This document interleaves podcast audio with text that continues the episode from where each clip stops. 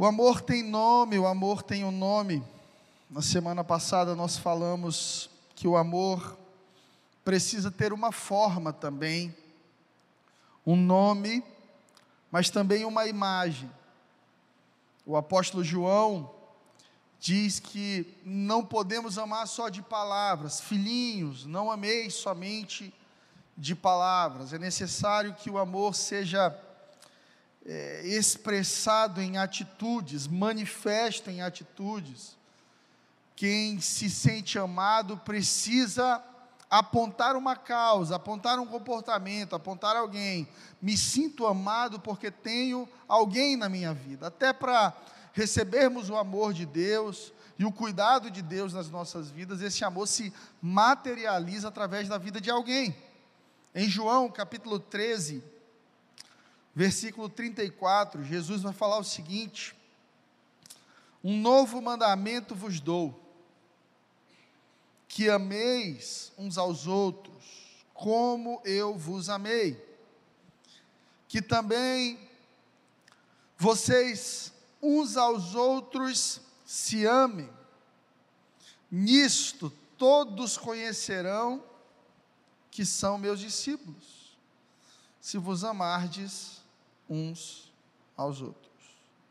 Um novo mandamento vos dou, que vos ameis uns aos outros, como eu vos amei a vós, que também vós uns aos outros vos ameis. Nisto todos conhecerão que sois meus discípulos, se vos amardes uns aos outros. Jesus resume aqui e cria um novo mandamento. Veja como esse versículo é importante, inclusive teologicamente importante. Jesus eleva o padrão de amor e nos responsabiliza como discípulos a manifestar esse amor. Ele diz: olha, o amor é a credencial dos discípulos. Se você diz que é discípulo de Jesus, as pessoas querem sua credencial. Cadê sua carteirinha? E a sua credencial de discípulo é manifestar amor uns aos outros. Diga para o seu vizinho: uns aos outros. Por que um novo mandamento? Jesus diz aqui: um novo mandamento vos dou. Por que um novo mandamento? Porque a Torá judaica ela já dizia: ame ao próximo como a ti mesmo. Bem, nós sabemos que essa é uma medida de amor. Mas e quem não se ama? Como é que vai amar o próximo? Numa medida deficiente, numa medida pequena, numa medida egoísta. Se você oferece para o outro o amor que você oferece para você, e muitas vezes você pode não estar oferecendo amor nenhum para você. Você não tem amor para oferecer para os outros. Há um ditado que diz que a gente só dá o que tem. Jesus, entendendo isso, ele cria um novo mandamento que nos traz um compromisso maior, um comprometimento maior. Agora o Fred não tem que amar o Alonso na medida dele, porque às vezes a medida do Fred para o Alonso é nada. O Fred agora precisa amar ao outro com a medida que Jesus amou o Fred. E essa medida é uma medida de amor sacrificial, incondicional. Assim como eu os amei, se amem. Nós recebemos em Jesus uma referência perfeita de amor um nível maior de compromisso, um amor que é fundamentado no compromisso. Não no retorno, não no sentimento, não no cuidado, não na afinidade, mas num compromisso de amar. Amar deve ser uma agenda para os cristãos. Muitas vezes nós não entendemos essa expressão uns aos outros. Dos mandamentos, aí do Novo Testamento, nós encontramos muitas vezes essa expressão, uns aos outros, uns aos outros, uns aos outros. E eu me pego refletindo muitas vezes sobre esse mandamento e sobre esse uns aos outros, porque é tão fácil amar a Deus, é tão fácil amar Jesus, gente. Jesus é tão amável, Jesus é tão bom. Olha, para não amar Jesus tem que ser muito ruim, viu? Porque você você vai amar alguém que ressuscitou mortos, que ajudou necessitados, deu vista aos cegos, que pregou o perdão, o amor, que foi julgado e condenado sem culpa e não se defendeu diante de Pilatos Jesus fica calado, não se defende, para que se cumprisse a profecia, como uma ovelha muda ao matadouro. Jesus vai calado cumprir a sua missão de morrer por amor. No final das contas, Jesus é crucificado, uma morte maldita, uma morte terrível, vergonhosa, de gente criminosa, de gente má. Jesus está lá na cruz sendo zombado, humilhado, insultado, e ele se rende por amor. Ao terceiro dia, não bastasse ele ter uma vida tão fenomenal, ele ressuscita e vence a morte e nos promete vida eterna. Como não amar alguém assim? Como não amar alguém assim? Como não amar a Deus Pai? que é Pai de todos nós, que nos criou debaixo de um projeto poderoso, de um propósito lindo, de vivermos nessa terra os sonhos de Deus. Deus é muito amável, muito aceitável, Jesus também, e sabendo disso, sabendo que nós sempre buscaríamos uma relação somente vertical com Deus, a gente quer só aqui para cima, para o lado é muito difícil, porque as pessoas são diferentes de nós, elas pensam diferentes, têm objetivos diferentes, elas nos machucam, elas são machucadas. Entendendo isso, Jesus nos dá um presente, a expressão uns aos outros. Não existe fé sem uns aos outros. Não existe amor sem uns aos outros. Eu amo a Deus, mas não amo meu irmão. A Bíblia diz que é mentira, é inválido. Por isso a expressão uns aos outros, ela é muito importante para o cristão, para o cristianismo, faz parte da nossa fé. Isso é ser igreja, uns aos outros.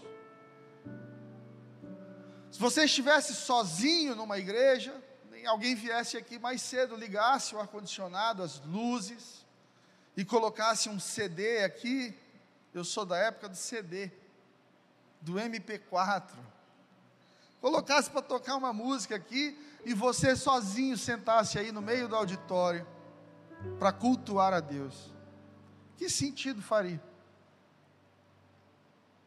Se Deus te desse todas as riquezas do mundo, para você somente, sozinho, viver no mundo sozinho, sem ter com quem compartilhar.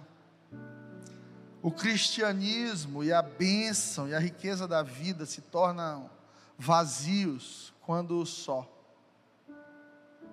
Entendendo isso, Deus nos convida para uma jornada de amor uns aos outros.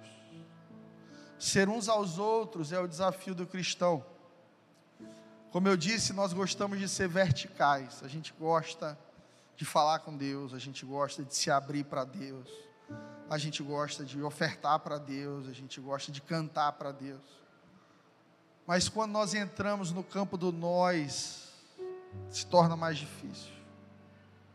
Uma vez alguém me disse assim, uma pessoa difícil que eu conheci. Ela disse, mas pastor, está lá na palavra, que nós temos que ser amigos de Deus e inimigos do mundo. Ela estava brigada com toda a família dela. Se tivesse o aniversário, ela não ia porque o tio dela bebia cerveja. porque o outro tio xingava palavrão, porque o outro tio ele não tinha fé, ele não tinha religião, eu não, eu não posso andar no meio desse povo. E por ser tão vertical, nós vamos perdendo a oportunidade de viver o verdadeiro amor na horizontal. Quando a palavra diz que aquele que quer ser amigo de Deus se torna inimigo do mundo, não se torna inimigo das pessoas do mundo, mas do sistema mundano que usa as pessoas. Você não é inimigo dessa pessoa que está do seu lado. Essa pessoa no trânsito que te provoca não é seu inimigo. A Bíblia, inclusive, diz que a nossa luta não é contra carne nem sangue, mas principados e potestades. A nossa luta é espiritual. E muitas vezes o espiritual se manifesta em pessoas, porque tudo que é espiritual precisa se materializar. Se o amor é espiritual, Deus é amor, e a Bíblia diz que Deus é espírito, e onde o espírito de Deus está, a liberdade, então Deus é espírito. Mas para que Deus seja Deus na minha vida, alguém precisa manifestar o amor de Deus. Para que o diabo seja diabo na minha vida, alguém precisa manifestar as obras do maligno. Eu começo a entender que o que é espiritual precisa de alguém para se materializar. A Bíblia diz que o inimigo veio para matar, roubar e destruir. Aí Jesus diz assim: Eu vim para que tenham vida e vida em abundância. Então, para matar, roubar e destruir, o inimigo precisa materializar isso em pessoas, mas trazer vida e vida em abundância e amor, Deus também precisa se materializar em pessoas, uns aos outros. Não somos inimigos de pessoas mas de um sistema mundano que usa as pessoas contra nós e contra Deus. Então começamos a entender que o mundo não é nosso inimigo, mas o sistema do mundo. E que estamos nesse mundo aqui como servos de todos. Servos de todos. Servos de todos. Se a gente entender isso, não fica difícil dar a outra face. E, e, são palavras de Jesus. Se você levar o tapa num lado do seu rosto, ofereça o outro lado. Se alguém te pedir para andar uma milha, ande duas. Porque é justamente essa tolerância, essa humildade, essa insistência em perder que faz com que sejamos vistos diferentes dos outros. Porque se não estamos dispostos a perder por amor, a sermos ofendidos por amor, o que nos diferencia de qualquer outro que não vem à igreja, que não professa a fé cristã, que não se diz filho de Deus? Nada. Nada vai nos diferenciar dos outros senão o amor. Quando Jesus diz que deveríamos andar a segunda milha, Jesus está falando sobre uma cultura romana, os soldados romanos, eles oprimiam os judeus, então, se você fosse judeu e você estivesse ali realizando o seu trabalho na rua, e um soldado romano passasse com uma bagagem pesada, ele diria para você: Me ajuda. E você seria obrigado, por lei, a pegar aquela bagagem e carregar por uma milha. Obrigação. Obrigação. Se você dissesse não, você seria preso. Então você tem que parar o que você está fazendo, pegar a bagagem de um soldado que oprime o seu povo, andar uma milha, e depois que desse uma milha, era natural que qualquer pessoa jogasse a bagagem no chão e fosse embora. Ele estava dizendo para o soldado: cumpri minha obrigação. Fiz o que sou obrigado, tenho medo de ser punido, não quero problema, fiz o que eu devo. E Jesus diz assim: se alguém te pedir para andar uma milha, carregando uma bagagem que não é sua, ande duas. Porque Jesus sabia o que aconteceria no coração do soldado, que perto de uma milha já esperava que tivesse de providenciar outra pessoa para andar mais uma milha. Mas de repente, deu uma milha e aquela pessoa continua. E o soldado estranha. será que não vai largar essa? Não, já deu uma milha, todo mundo larga. Não, eu vou, eu vou duas. Você, você não é igual a todo mundo. O que, que você carrega? Quem é você? E assim os soldados romanos conheciam os cristãos, os pequenos cristos, aqueles que buscam ser a imagem de Cristo na sociedade. Os cristãos eram ofendidos e não retrucavam. Eles eram tirados das suas casas e eles não retrucavam. De todas as religiões do mundo, o cristianismo é o mais passivo com relação à ofensa e violência. Você nunca vai ouvir falar de uma célula terrorista cristã. Nunca. Se juntaram ali 50 cristãos e explodiram prédio tal. Você nunca vai ouvir falar disso. Você pode botar no Google lá sobre a cristofobia, sobre a perseguição aos cristãos. Hoje mesmo, uma igreja está sendo queimada e já morreram 36 cristãos no Egito. Sabe o que vai acontecer? Nada.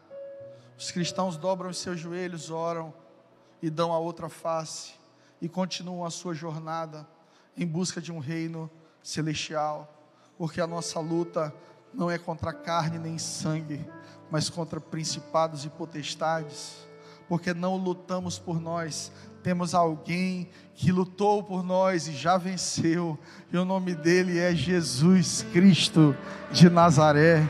Aleluia. Aleluia. Esse é o nome do amor, e o amor ele ele transcende a reciprocidade. Nós queremos amar quem nos dá em troca. Queremos amar quem nos faz sentir amados, mas o amor é justamente o contrário disso. Amar é dar porque você tem, não porque você precisa. Dar porque precisa é afinidade, é gostar, é amizade. Mas todos esses elos são frágeis diante do desafio de amar. Porque amar é dar quando não se tem vontade. Perdoar quando se sabe que a pessoa não vai mudar. Muita gente me diz assim, pastor, não estou pronto para perdoar porque eu sei que não vai ter mudança nenhuma. Quem te disse que você perdoa se a pessoa te der expectativa de mudança?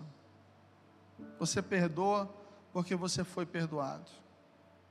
E no nosso caso, Deus nos perdoa porque Ele é bom. Eu quero que você se lembre da cruz. Jesus morre num símbolo que é vertical e horizontal. Nós temos uma haste que é fincada no chão e ela é vertical. Nós temos uma outra haste onde as mãos de Jesus estão presas por pregos e ela é vertical, para cima e para o lado para cima e para o lado. Diga para o seu vizinho: para cima e para o lado. Para cima é onde eu me relaciono com Deus, faço as minhas orações, entrego a minha adoração, clamo por misericórdia. Para cima, para o lado é uns aos outros. Para o lado é onde eu manifesto esse amor. Para o lado é onde eu abandono o egoísmo de centralizar minha relação com Deus somente em mim. Porque aí eu corro o risco de criar um Deus onde eu sou a imagem desse Deus. Tem gente que adora o espelho. Minha avó dizia que Narciso acha feio tudo que não é espelho. Dona Celeste e sua sabedoria. Tem gente que adora a si mesmo, adora o seu umbigo. E até para se relacionar com Deus, espera uma troca. Deus, olha, eu estou me consagrando. O Senhor precisa fazer o meu milagre. Deus, olha, eu estou jejuando. Eu espero que o Senhor resolva esse problema na minha família. Deus, eu tenho sido justo. Deus, eu sou fiel a Ti, os meus negócios precisam romper. Isso não nos difere em nada daqueles que servem aos deuses orientais, ocidentais. Lá na China, para você ter ideia, cada casa coloca uma, na porta uma casinha, em muitas vilas, como se fosse uma casa de passarinho. E dentro dessas casas eles colocam um prato com comida. Porque eles pensam assim: os espíritos vão passar na frente da minha casa. Se tiver uma comida, eles vão se alimentar, vão ficar felizes e não vão me fazer mal. Alguns de nós pensamos assim: eu vou orar o bastante, eu vou jejuar, eu vou dizimar, eu vou fazer isso e aquilo, porque quando Deus lembrar de mim, Ele não me fará mal e Ele vai me proteger. Essa é uma mentalidade terrível, idólatra, que muitas vezes adentra o coração do homem. Deus é espírito, e onde o espírito de Deus está, a liberdade. Você é livre. Você é livre justamente porque Deus te amou primeiro. E deixa eu te dizer uma coisa: você pode se tornar a sua pior versão, Deus ainda vai te amar. Isso não significa que você vai viver o plano dele para a sua vida. Não. Isso é completamente diferente. Você será amado, mesmo debaixo de juízo. A Bíblia diz que Deus corrige o filho a quem ama. Então, até quando somos corrigidos pelo Pai, estamos sendo amados. Quando as coisas não dão certo, quando Deus permite que o inimigo nos toque, Deus o permite por amor. E aí eu lembro da vida de Jó com Deus. Você conhece a história de Jó? Um homem próspero, ele tinha tudo.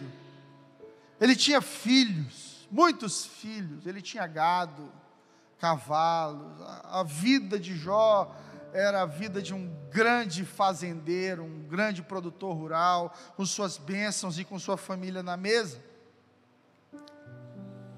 E Jó era um homem de oração, Jó era um homem justo, a ponto de provocar em Deus um certo orgulho. A palavra conta de um bate-papo entre Deus e o diabo. O diabo se apresenta diante de Deus e e Deus pergunta para ele: De onde vens? E ele diz: De passear e rodear sobre a terra. Aí Deus diz assim: Você viu meu servo Jó? Como ele é fiel, como ele é temente. E aí o diabo entra como acusador, promotor, diz: Ah, também saudável, rico, quem não seria? Deus e o diabo entram ali, numa espécie de laboratório com Jó, onde Deus permite que Jó seja tocado na sua saúde e na sua prosperidade, para ver até onde iria a integridade de Jó. E aí você conhece o resto da história. Jó perdeu tudo. Jó sacrificava ao fim do dia pelos possíveis pecados dos seus filhos. Tamanha preocupação de Jó em ser justo, em agradar a Deus. Então seus filhos faziam festas, no fim do dia Jó sacrificava e dizia: Deus, se meus filhos pecaram, perdoa. Jó perde tudo. A esposa de Jó diz para ele: amaldiçoa esse teu Deus e morre. Jó perde a saúde mental, física, se sente distante de Deus. Os amigos que deveriam ser consolo são amigos da onça, porque dizem, Jó, alguma coisa tu fizeste, porque isso não acontece na vida de nenhum santo, meu amigo. E Jó, ele diz o seguinte: Eu conhecia Deus de ouvir falar, mas agora os meus olhos podem te ver. Jó contempla Deus no sofrimento. Jó honra a Deus no sofrimento. Jó muitas vezes se cala para não pecar. E Jó permanece ali e ele diz: Olha, nós sabemos receber o que é bom de Deus, não saberíamos receber o que é mal. Nós celebramos a Deus em tempo de prosperidade, celebramos a Deus quando temos o nosso paizinho aqui do lado, celebramos a Deus quando as coisas estão dando certo. Não celebraríamos a Deus numa fase ruim? Isso não é sábio. E Jó diz: Foi o Senhor que me deu, o Senhor quem tomou. Bendito seja o nome do Senhor. E no final da história de Jó, nós vamos ver bem grande uma palavra assim: restituição. Deus devolve muito mais, porque descobre que o coração de Jó era um coração íntegro. E Jó aprende também a não fundamentar a sua experiência espiritual na sua justiça própria. Jó descobre que Deus não é como qualquer outro Deus, que se eu faço o que Ele quer, Ele então é bonzinho comigo. Se não faço, Ele é mal. Deus não é assim. A Bíblia diz que Deus é bom em todo tempo. E até quando parece que estamos num tempo difícil, Deus continua sendo bom. Até em tempos de sofrimento, em tempos de porquê Deus. Quando achamos que Deus é mal, quando achamos que Deus nos abandonou, eu quero que você lembre de algo: Deus está sentado no trono e Ele governa sobre todas as coisas, e os pensamentos dele são mais altos do que os nossos.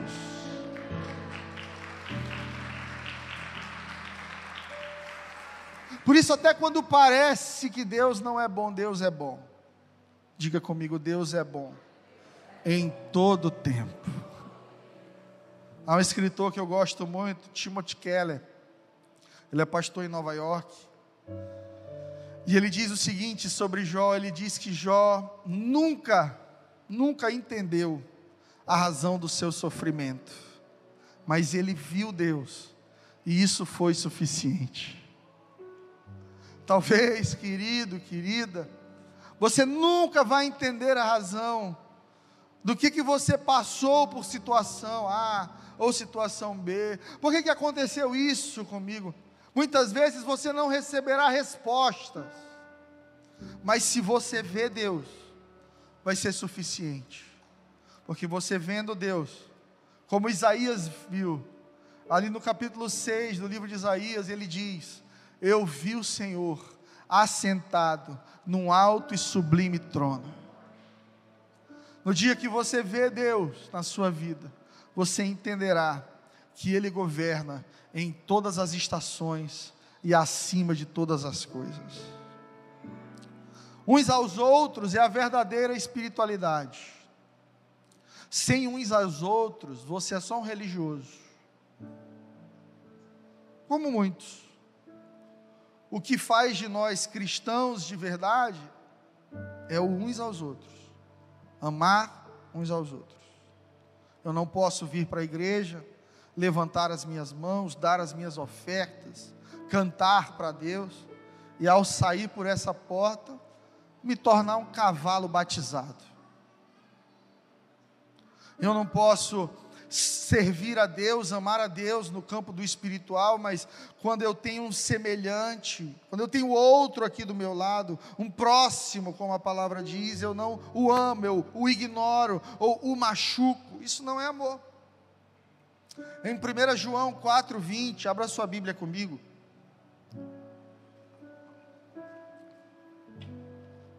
1 João 4,20.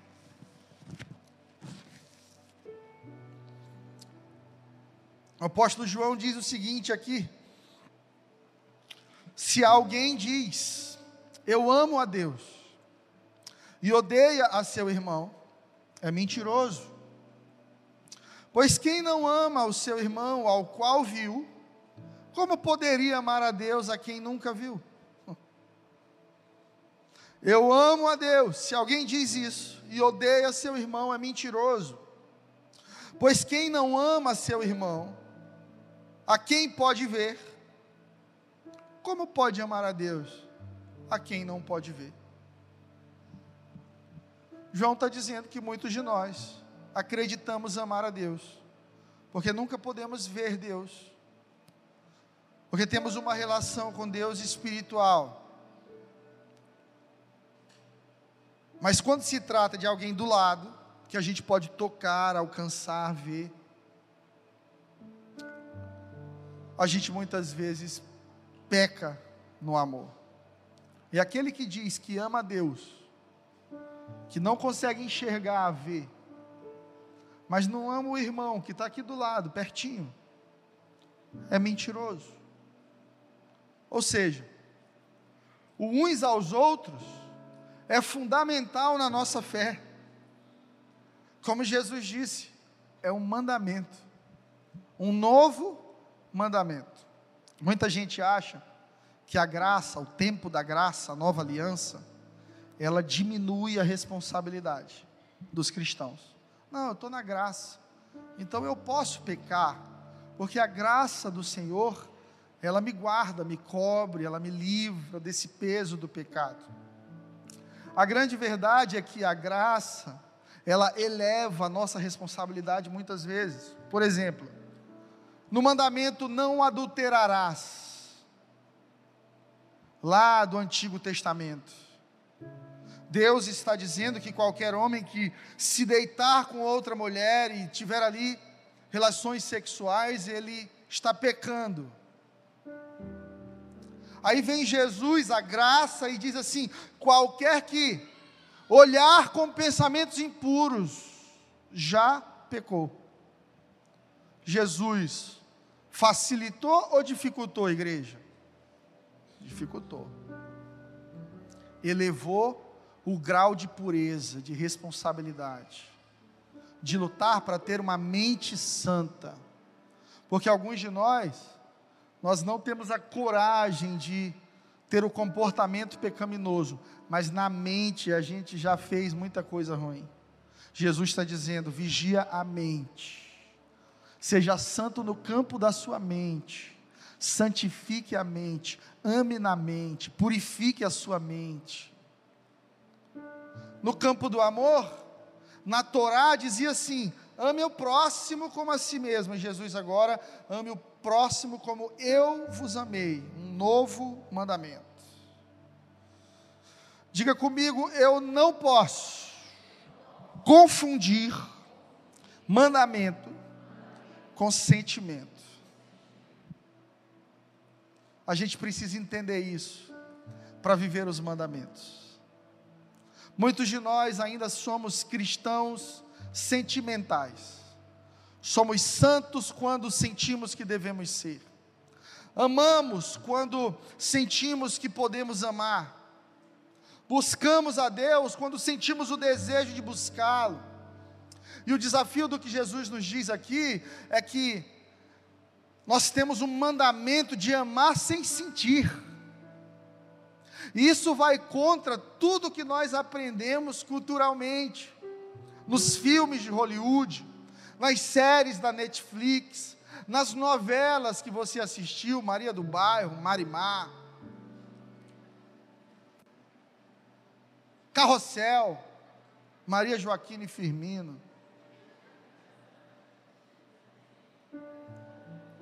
Toda a sociedade nos vende um amor que é fruto de um sentimento. Mas o que Jesus está nos, nos trazendo como mandamento é amar sem sentir, é dar sem ter vontade. Talvez você tenha tido um péssimo relacionamento com seu pai, e hoje é dia dos pais, e você não tem a menor vontade de ligar para ele. Esse é o campo do sentimento. O campo do amor é aquele que se manifesta em comportamento sem sentimento. Alô, Pai, feliz dia dos pais. Obrigado. Eu só estou aqui por sua causa. Que Deus te abençoe, que Deus te guarde. Estou mandando um presentinho para ti aí. Eu te amo, Pai. Você vai começar a entender que esse tipo de amor é tão profético, tão poderoso, que ele muda o outro. É um tipo de amor que transforma o outro, porque constrange. Constrange. O amor de Deus, ele é tão poderoso que ele nos constrange. A gente diz assim: eu não mereço esse amor. Eu sou mal. Eu sei o que eu fiz, eu sei quem eu fui. Como pode alguém me amar ainda assim, me perdoar, me dar vida eterna e cuidar de mim tão bem, sabendo quem eu fui? Esse é o amor de Deus. Que quando manifesta a partir dos seus filhos, constrange o outro. Porque de repente alguém que nunca te amou vai ouvir de você e receber cuidado e amor e vai dizer: Eu não acredito que essa pessoa insiste em me amar mesmo conhecendo, experimentando o pior de mim. Eu morei em São Luís muitos anos e todas as vezes que eu saía de São Luís, a gente passa em frente ali ao presídio, complexo penitenciário de Pedrinhas. E por muitas vezes eu passando ali na avenida, você vê assim a porta cheia de senhoras e mulheres jovens indo visitar seus maridos e seus filhos. Muitas vezes um filho estuprador, um filho pedófilo, um filho assassino. Como que pode uma mãe, sabendo dos crimes hediondos do seu filho, ir lá levar uma roupa, uma meia, uma comida, um bolo no aniversário? Como é que pode? eu começo a ver o amor de Deus assim. Um amor que não ama por causa do outro, mas pelo que carrega dentro de si.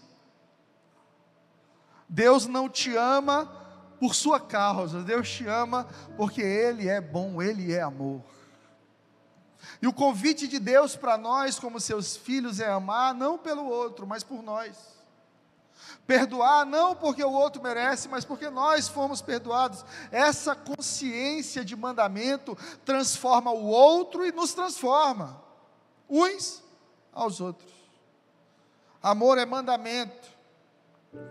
Todo mandamento precisa ser refletido em comportamento, ação. Amor é ação. Quem ama precisa agir em amor, cuidar, perdoar, apoiar, abraçar, levantar. Você não pode só verbalizar o amor. Te amo, meu amor, te amo. Te amo hoje é uma palavra que não significa muita coisa por aí. Você precisa ser a expressão do amor. Porque é na experiência de amar o outro que nós experimentamos Deus. Eu estava pensando sobre isso ontem à noite, e eu quero fazer essa reflexão com você. Como é que eu posso experimentar o amor de Deus num dia difícil, se esse amor não se materializa no abraço de alguém? Como é que eu posso experimentar o amor de Deus quando eu estiver enfermo, se esse amor não vier através da oração de alguém?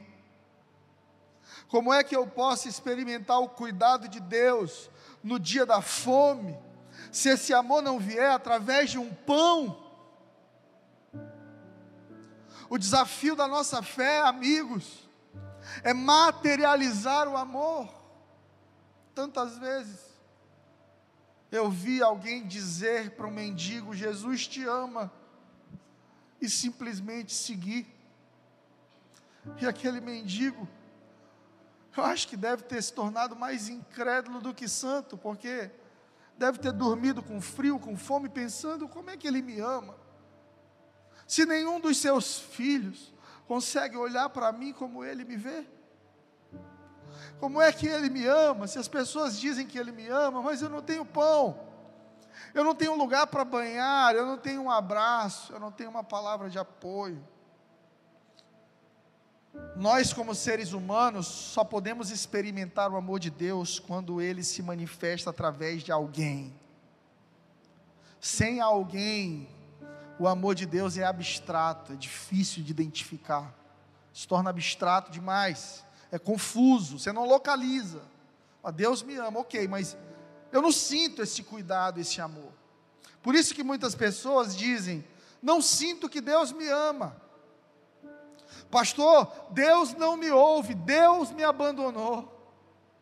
Não é que Deus abandonou, é que quem deveria manifestar suporte e cuidado, como filho de Deus, muitas vezes se omite. A palavra de Deus diz que a criação aguarda pela manifestação dos filhos de Deus. Tem gente que está querendo suicidar hoje, que uma ligação sua mudaria a história dessa pessoa. Tem gente que está em depressão, que um abraço, uma ligação por dia, uma ajuda, uma mão estendida, tiraria essa pessoa desse lugar. Deus sabia disso, e a resposta para o sofrimento humano é Deus, mas é o Deus do uns aos outros. A resposta para o sofrimento humano é Deus manifesto no uns aos outros. Essa é a resposta do Novo Testamento. Jesus no uns aos outros. No Velho Testamento, Deus está distante e se manifesta às vezes na terra. No Novo Testamento, Deus está andando na terra. Aí tem um cego cego Bartimeu, e ele começa a gritar: Jesus, filho de Davi, tem compaixão de mim. Jesus entende, vem cá, o que, que você precisa? Eu quero ver. Então veja, uns aos outros. A mulher adulta, ela vai ser apedrejada, vai ser morta, vai morrer envergonhada, amaldiçoada, com dor.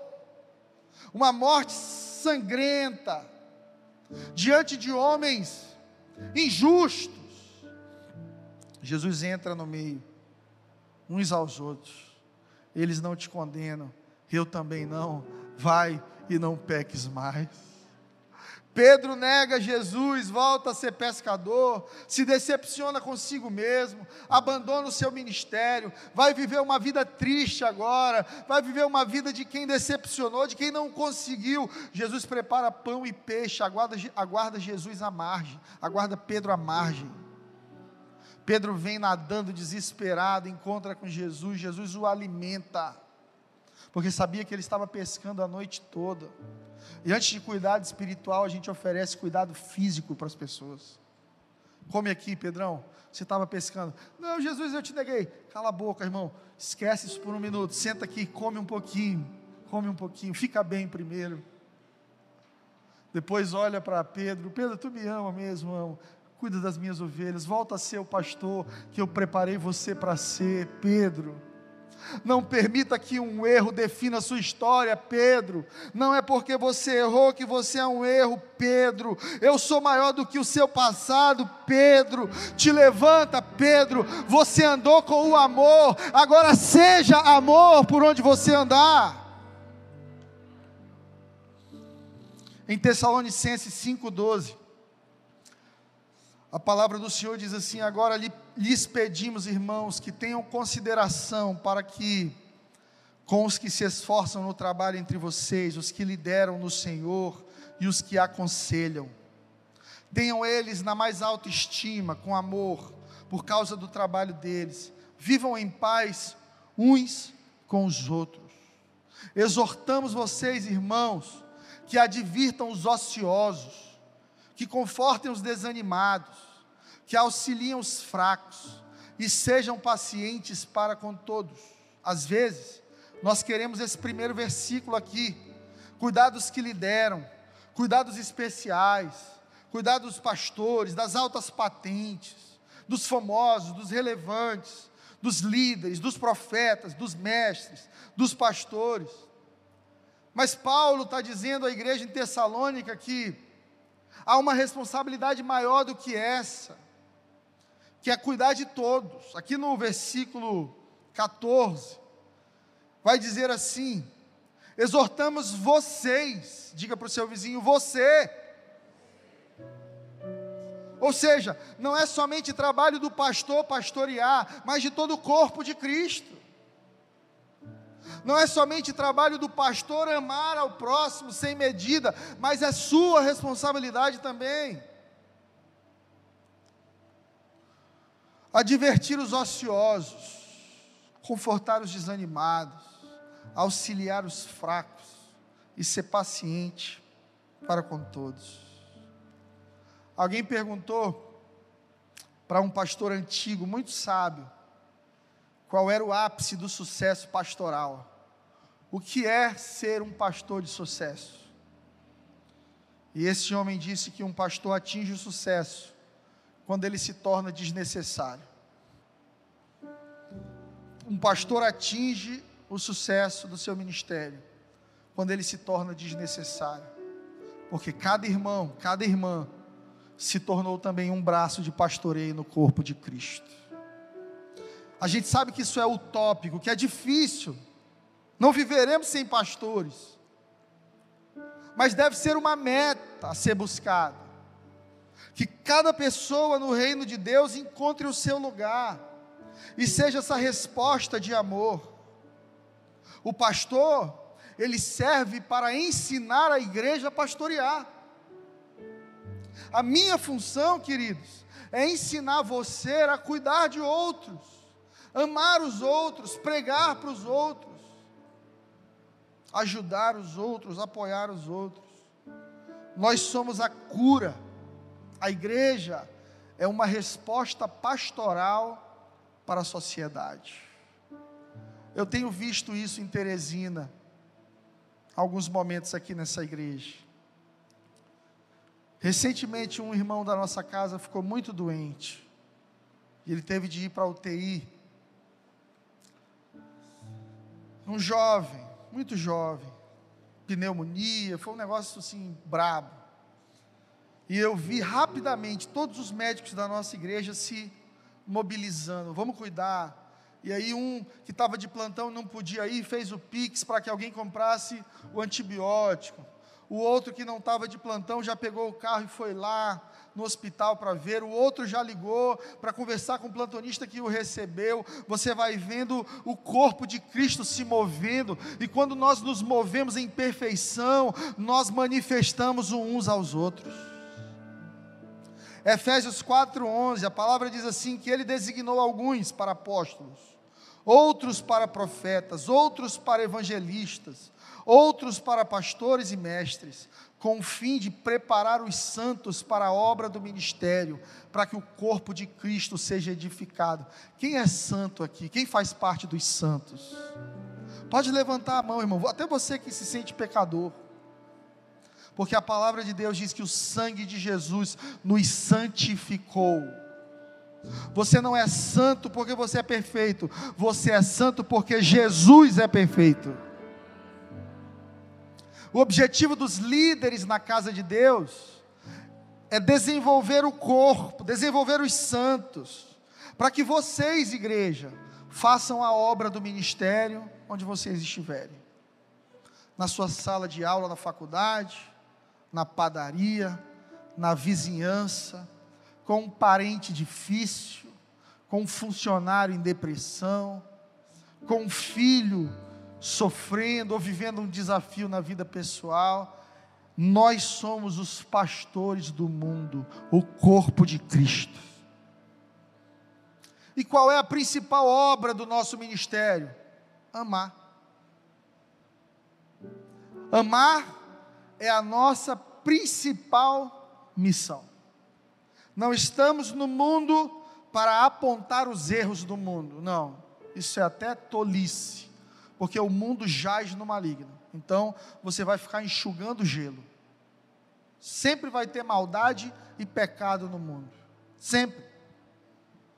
Não estamos no mundo para ser uma, uma instituição reativa, o tempo todo reagindo às agendas e aquilo que vem contra os princípios de Deus.